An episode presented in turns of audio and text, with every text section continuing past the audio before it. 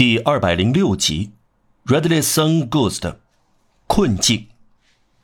这次晚会给了玛丽·约瑟深深的震动，在心灵中留下惆怅的阴影。他的感受也许如同大地被铁犁划开、播下麦种那样，大地只感到伤痛，萌芽的颤动和结实的喜悦只是以后的事。玛丽·约瑟心情郁闷，他刚刚有了一种信念。已经必须把他抛弃吗？他对自己断定说不行。他自我表明他不愿意怀疑，而他不由自主开始怀疑了。处于两种宗教之中，一种尚未出来，另一种还没有进去。这种情况是难以忍受的。这种黄昏状态只令蝙蝠的心灵喜爱。玛丽·约瑟的瞳孔直捅捅的，需要真正的光。怀疑的半明半暗令他难受，他要留在原地坚守的愿望，不管多么强烈，他也不可遏制的不得不继续下去，往前走，观察、思考，走得更远。这要把他引导到哪里？他走了那么多路，接近了父亲以后，如今他害怕要远离他的父亲。各种各样的思索纷至沓来，他越发的苦恼不安。他周围出现悬崖峭壁，他既不赞同外祖父，也不赞同他的朋友们，在前者眼中太大胆，在后者眼中又太落后。他自认为双倍的孤立，一方来自老年人，另一方来自年轻人。他不再到莫赞咖啡馆去，他的内心骚乱不安，就不太考虑生活的艰难。生活现实是不容忽视的，如今冷不防捅他一肘子。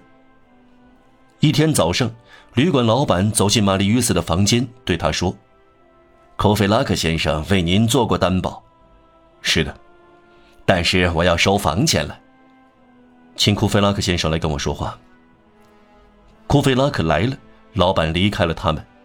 玛丽·约瑟把相关情况告诉了他，他没有双亲。在世上孑然一身。您打算怎么办？库菲拉克问。我一筹莫展。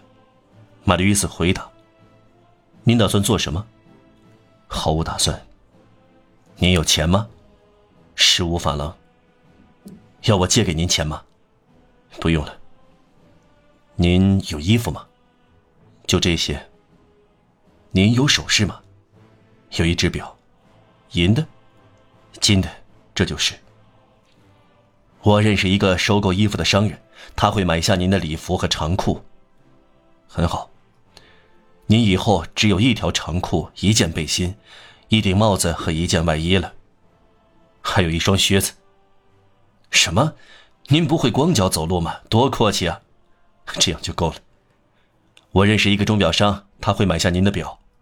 很好，不不好。以后您干什么？干要干的事，至少光明磊落。您懂英文吗？不懂。您懂德文吗？不懂。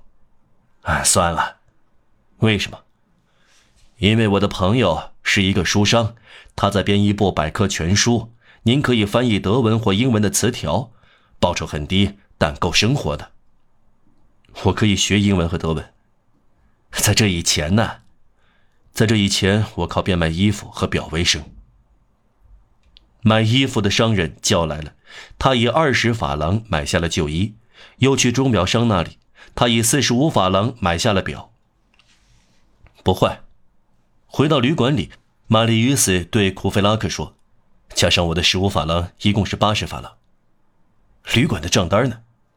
库菲拉克提醒说：“啊，我忘了。”玛丽·与斯说：“见鬼！”库菲拉克说。您学英文要花掉五法郎，您学德文要花掉五法郎，学一种语言可得要快，吃一百苏可得要慢。吉尔诺曼姨妈其实，在别人处于逆境时，心地相当善良。她终于找到了玛丽·约瑟的住处。一天上午，玛丽·约瑟上学回来，看到姨妈的一封信和六十皮斯托尔，也就是说，封在盒里的六百金法郎。玛丽·约瑟把这十三路易退还给姨妈，还附了一封信，表示他有谋生手段，今后可以自给自足。这时他只剩下了三法郎。姨妈一点也没有向外祖父透露这次拒绝，生怕彻底激怒他。再说，他不是已讲过，再也别向我提起这个吸血鬼了吗？玛丽约斯不愿意负债，离开了圣雅克门那个旅馆。